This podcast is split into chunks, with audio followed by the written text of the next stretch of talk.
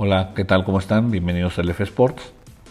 Hoy vamos a hablar de grandes deportistas que por diferentes circunstancias no llegaron a ser todavía más grandes o incluso tal vez los mejores de su especialidad. Estamos hablando de gente importante en el deporte, pero que pudo hacer algo más, pudo hacer algo más. Vamos a ir explicando cada uno de los casos. Para darles un ejemplo de lo que hablo es, imagínense en el box, en el boxeo mexicano hubo un peleador llamado Sal Sánchez, extraordinario boxeador, que murió muy joven en un accidente automovilístico.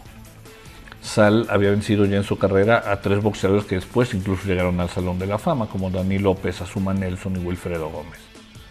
Pero murió en el accidente, en el apogeo de su carrera. Pudo haber sido el mejor boxeador mexicano, no lo sé, porque Julio César también tuvo una carrera espectacular, pero estaría tal vez en la discusión. Entonces, se quedó corto. En este caso, la muerte hizo que se quedara corto. Espero que no todos los casos vayan a ser tan dramáticos, pero vamos a entrar en materia. Empezaremos con el béisbol de grandes ligas. Voy a empezar por el pelotero más carismático y más completo que he visto yo, o de más talento natural, que es Ken Griffey Jr. Y miren que decir más carismático cuando me tocó ver a Jeter es un pedazo, ¿eh?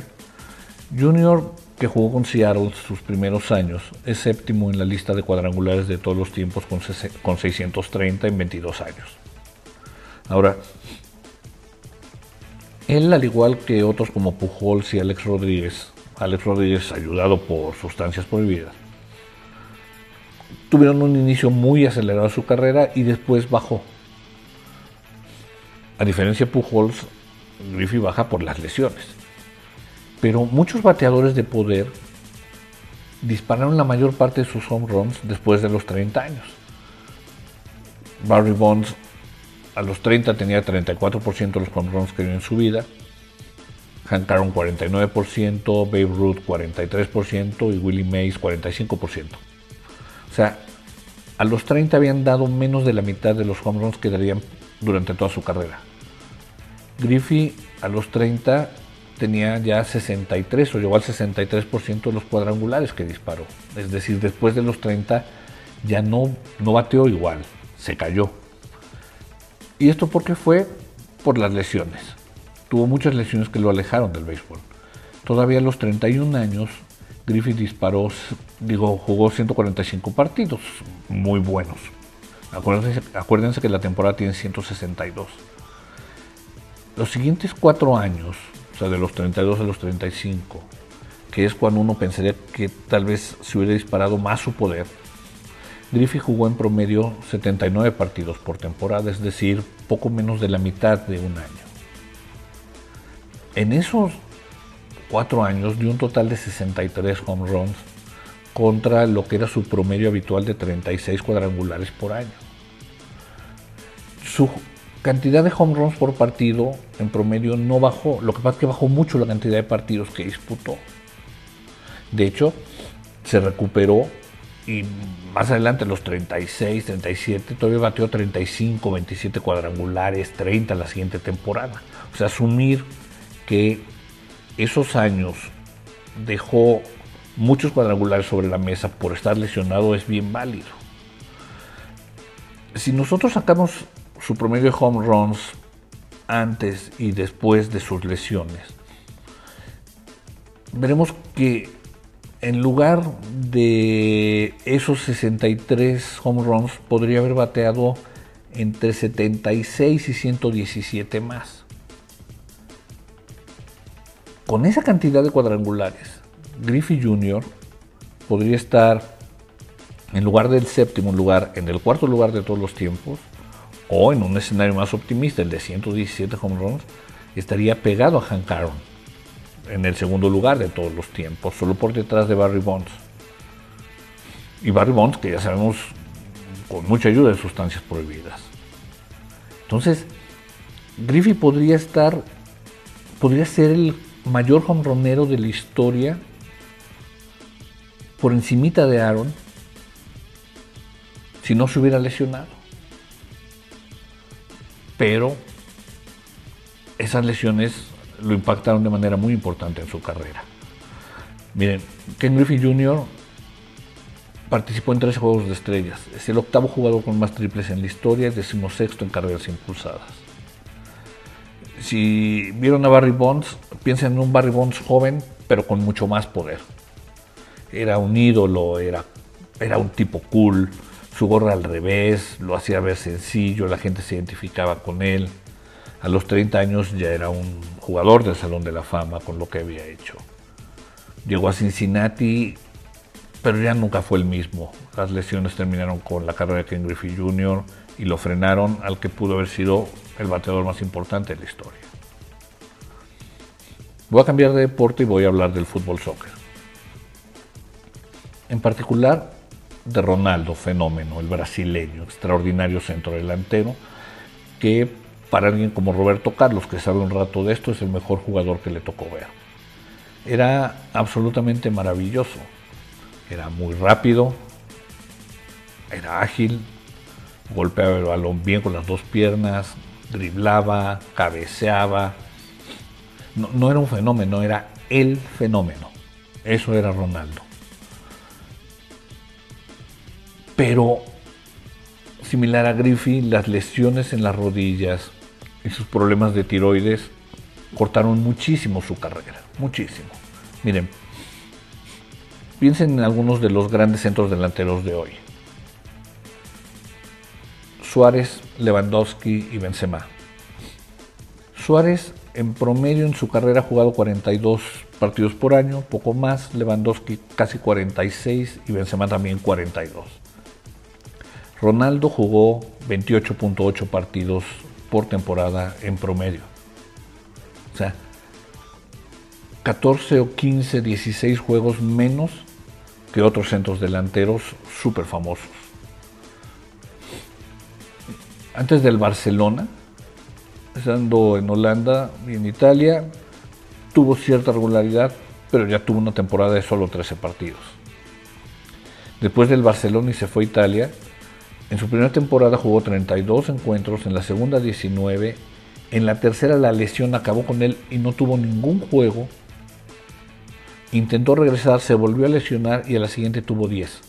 O sea, en sus últimas dos temporadas de Italia jugó un total de 10 partidos. Incluso después cuando se fue al Real Madrid, en su último año juega solo 6. O sea, Ronaldo con sus lesiones no pudo desarrollar todo lo que, lo que parecía que iba a ser. Se perdió aproximadamente una cuarta parte de los partidos de su carrera, 25% de los encuentros de su carrera, lo cual de acuerdo a su media de goles dice que hubiera hecho alrededor de 90 o 100 más en liga.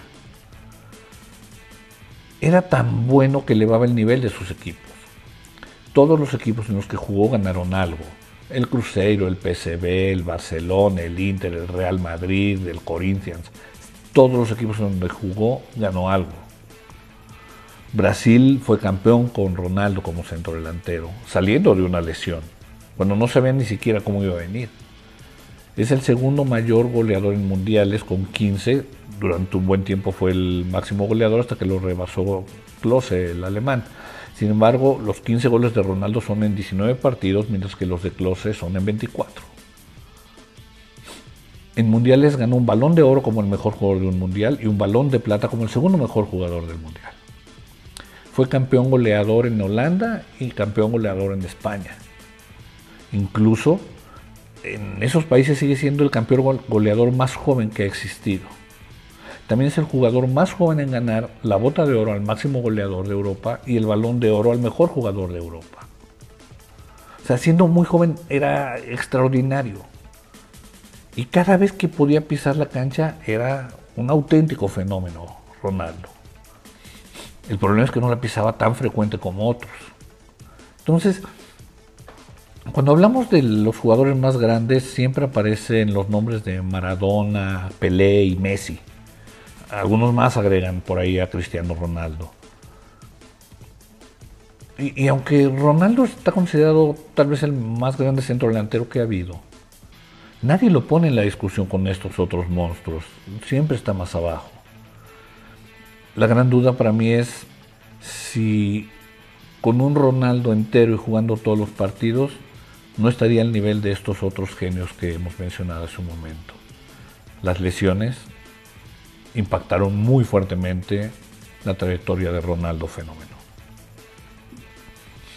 Ahora vamos a hablar de básquetbol. Y me voy a referir a Magic Johnson. Magic, jugador de Lakers, es el mejor point guard, creo yo, que ha existido. Sin embargo, cuando se habla de los mejores basquetbolistas, siempre está Jordan. Por ahí entra en la discusión para algunos, incluyéndome a mí, LeBron. Pero después hay un segundo grupo con Russell, Chamberlain, Karim, Tim Duncan. Y no aparece el Magic en las pláticas.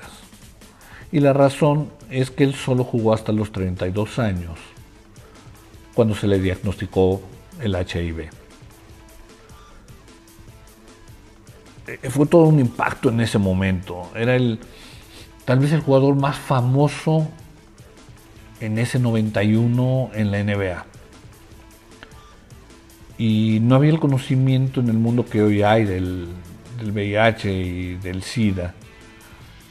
Y todos pensábamos que pues, le quedarían a lo mejor algunos meses, nadie quería estar en la misma duela que el Magic por miedo a, enfermarse o infectarse a través de alguna cortada que tuviera Johnson. Fue muy duro para él. Entonces se retiró a los 32 años. Intentó regresar unos años después, pero ya claramente no era el mismo. Intentó regresar 4 o 5 años después. En el tiempo que estuvo ganó 5 campeonatos de la NBA. Tres veces fue el jugador más valioso de la temporada y tres veces fue el jugador más valioso en las finales. Después de sus primeros dos años, fue nueve veces seleccionado el mejor en su posición en la NBA, incluyendo su última temporada. O sea, cuando Magic se retiró, estaba en plenitud de facultades. Era todavía maravilloso verlo. Por eso es que creo que pudo haber sido más. Él nueve veces terminó top 3 en la votación de jugador más valioso de la liga. Para compararlo con otro grande, Jordan terminó top 3 10 veces. O sea, el más grande de todos los tiempos fue 10 veces top 3 de jugador más valioso. Magic fue 9 veces. No, no, lo quiero comparar con Duncan, lo que creo es que lo tenemos muy abajo en el escalón con respecto a otros grandes jugadores. Es el quinto jugador en asistencias totales, o sea, en pases para que alguien más anote, pero es el primero en asistencias por juego, en promedio.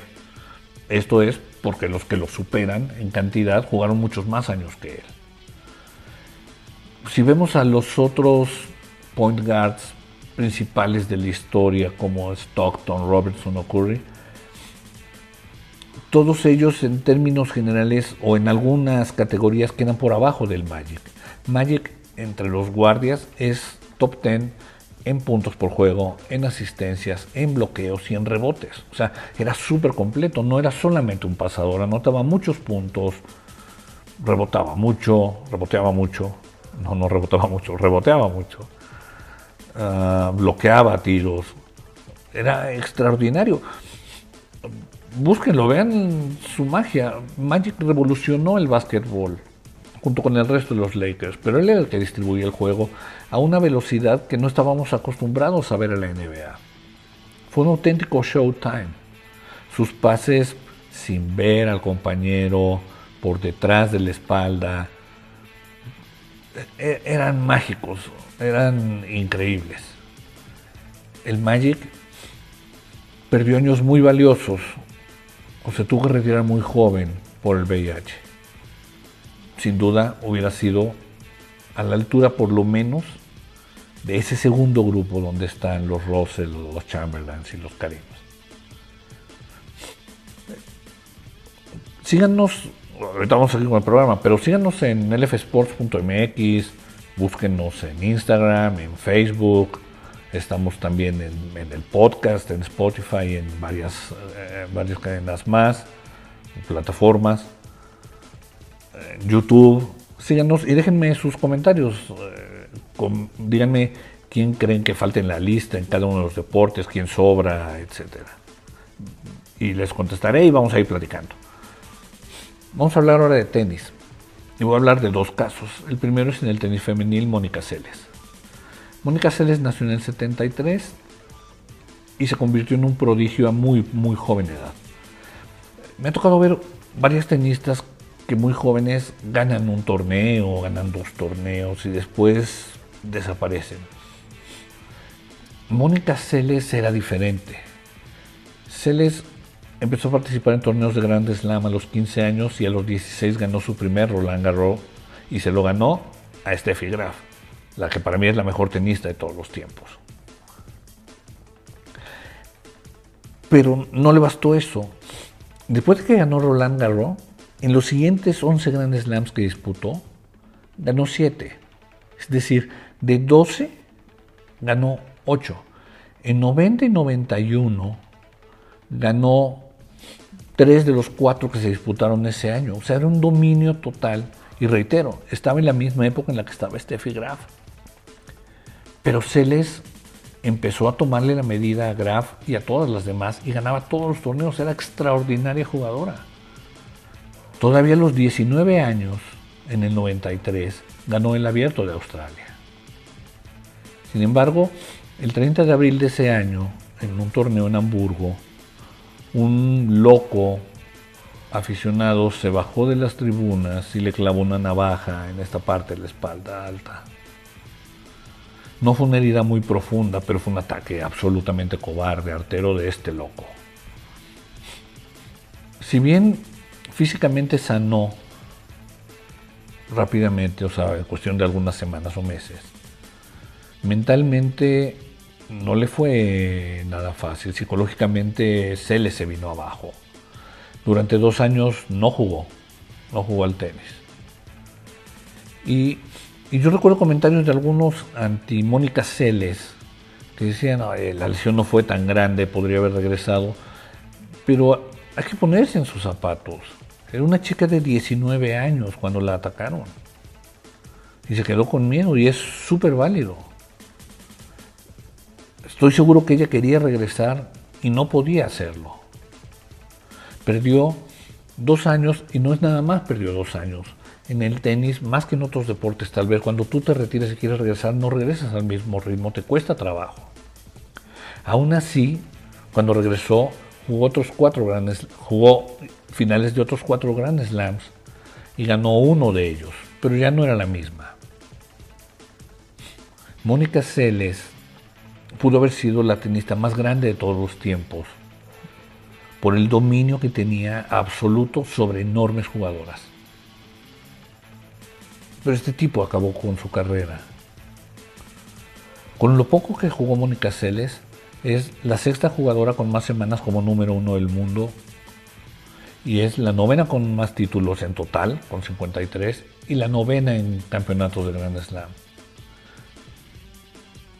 Siempre nos quedamos con la duda de que hubiera sido de Mónica Celes y del tenis femenil si ella hubiera podido seguir más tiempo.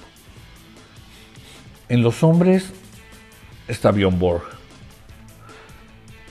Antes de que Nadal Djokovic y Federer estuvieran llegando a cifras de 20, 18 Grand Slams. El líder, era Pete Sampras con 14 y Bjorn Borg era el tercero con 11 triunfos en torneos de Grand Slam. Lo que es particularmente de llamar la atención es que Borg logró estos 11 antes de retirarse a los 26 años.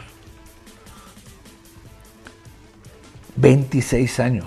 Eh, estaba súper joven y en plenitud de facultades cuando él decidió retirarse, cansado por las presiones que sentía en la cancha de tenis y alrededor de toda su vida. Ya no quería saber más del tenis Bjorn Borg. Impuso un estilo nuevo de juego desde el fondo de la cancha, en una época en la que lo común era que los jugadores sacaran y atacaran la red de inmediato. No, él no. Él se quedaba desde el fondo de la red y eso le hizo ganar seis veces Roland Garros. Antes de Nadal, él era el, dueño del abierto de Francia. Era tan bueno que con un estilo que no se prestaba para Wimbledon, lo ganó cinco veces consecutivas. El sueco era absolutamente dominante siempre le quedará el que no pudo ganar el US Open. Perdió cuatro finales, de hecho, algunas en cancha de arcilla y otras en cancha dura. Y, yo recuerdo en el 80 jugó la final de Wimbledon con un joven apellidado McEnroe. John McEnroe era totalmente diferente a Borg, era fuego, era agresivo. Borg era un témpano de hielo en la cancha. En el 80 todavía Borg le ganó a McEnroe. Sin embargo, en el 81 perdió, después de haber ganado cinco veces Wimbledon seguidas, perdió con McEnroe la final. También perdió el US Open y ahí se fue. O sea, cuando era absolutamente extraordinario, había llegado a finales de Grand Slam el año pasado a dos y había ganado además Roland Garros. Y decidió retirarse porque estaba cansado de las presiones. En el 82 jugó un solo torneo en el 83 jugó un solo torneo en todo el año y anunció su retiro. McEnroe buscó convencerlo de que regresara porque Borg era necesario para el tenis, pero el sueco decidió permanecer fuera de él. Intentó regresar en el 91, pero evidentemente después de que tú estás 10 años sin jugar, es imposible que compitas, imposible. Para darles una idea de, de Borg, de lo que era Borg, Sabemos que los jugadores con más triunfos en torneos de Grand Slam son Djokovic, Nadal y Federer.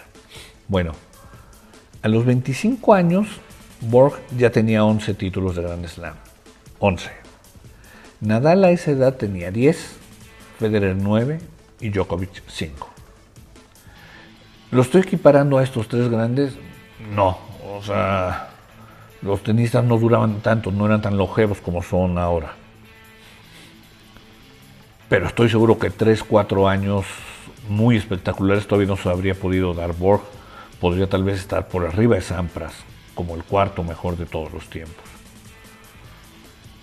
Es octavo en semanas como número uno del mundo con 108. Se fue a los 26 años. Decidió retirarse. Claramente Bjorn Borg pudo ser más. Voy a hablar ahora de la NFL. Y cuando se habla del mejor corredor de todos los tiempos, aparecen nombres como Jim Brown, Emmitt Smith, Walter Payton. Para mí es Barry Sanders. Pero creo que si no se hubiera retirado pronto, no habría duda para nadie de que él fue realmente el mejor corredor que ha existido en la NFL. Solo jugó 10 temporadas. Decidió retirarse sorpresivamente y después en alguna autobiografía, en algunas entrevistas, muchos años después, lo que dio a entender lo que mostró fue que estaba cansado de la forma en la que la directiva de los Leones estaba llevando al equipo y sentía que no iban a llegar a más. Se hartó, esa es la realidad, se hartó. Él tiene 15.269 yardas que lo colocan en el cuarto lugar de todos los tiempos. pero jugó 10 temporadas. El jugador con más yardas en la historia es Emmitt Smith, que jugó 15. Walter Payton quedó a 3.000 yardas más o menos de Emmitt Smith. Pensemos que en sus últimos dos años, digo, Barry Sanders quedó a 3.000 yardas de Emmitt Smith. Pensemos que en los últimos dos años corrió 3.500 yardas entre los dos. O sea, si Barry, Sanders hubiera jugado 3, 4 años más, si hubiera jugado los años que jugó Emmitt Smith, no tengo la menor duda que sería el corredor con más yardas en la historia, por encima de Smith, de Peyton, de quien sea. Cuando se fue, de hecho, estaba a 1500 yardas de Walter Payton. Un año tal vez le hubiera alcanzado para superar al gran jugador de los Osos de Chicago. Su promedio de 5 yardas por acarreo y de 99.8, casi 100 yardas por partido, lo colocan como el segundo en promedio solo por detrás de Jim Brown de Cleveland que jugó 50 años antes. Pero hay muchas diferencias y por eso es que creo que Sanders es el mejor. Jim Brown, todas las temporadas que jugó, su equipo terminó con marca de ganadores, es decir, formaba parte de una franquicia absolutamente ganadora, que de hecho ganó un campeonato de la NFL y perdió dos finales. Era estaba rodeado de talento. Barry Sanders, de las 10 temporadas en las que jugó, solo en 5 Detroit acabó con marca positiva. Los quarterbacks de Detroit en los años en los que jugó Barry Sanders fueron nombres que seguramente no les van a sonar a menos que sean muy aficionados y de esa época al fútbol americano, como Rodney Pitt, Eric Kramer, Bob Gagliano, Scott Mitchell y Charlie Batch. O sea, ninguno de ellos es un jugador de Salón de la Fama, ni siquiera es un jugador que uno se recuerde más allá de los aficionados de Detroit y de saber que, estuvieron con Barry Sanders. Entonces no eran grandes corebacks. Las defensas contrarias sabían que Sanders iba a correr, que Detroit iba a tratar de ganar con Barry Sanders corriendo.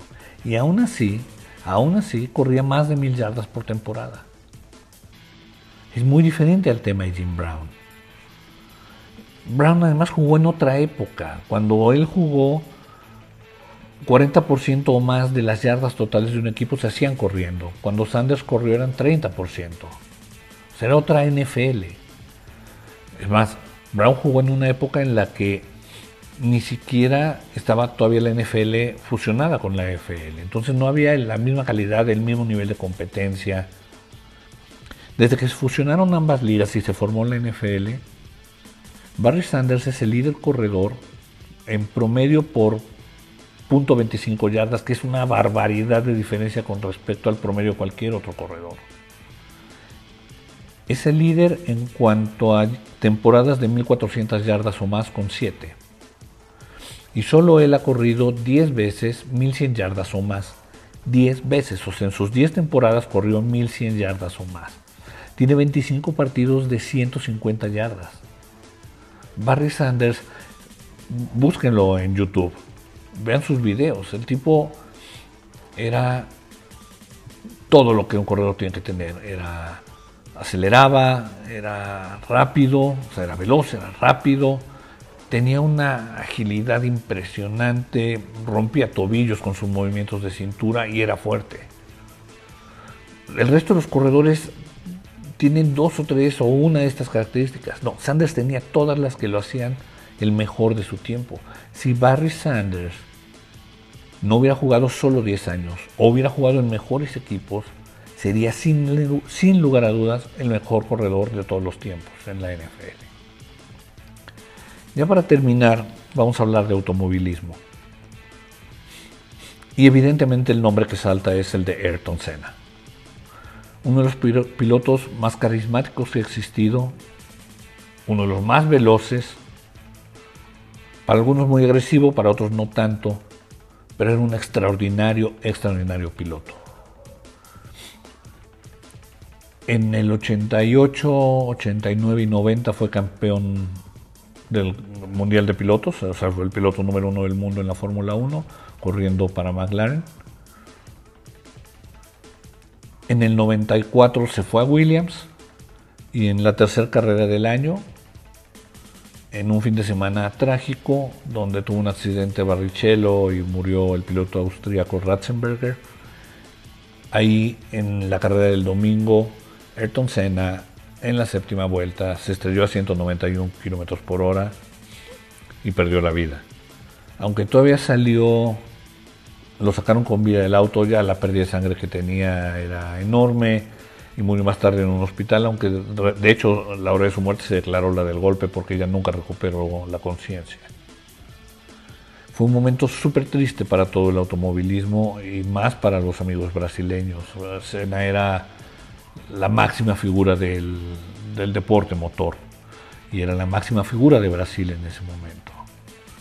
Cualquier lista lo tiene en el top 10 de pilotos, o sea, eso no cabe duda, no, no, nadie duda que Senna haya sido de los mejores pilotos de la historia. El punto es que tal vez pudo ser el mejor si no se hubiera matado.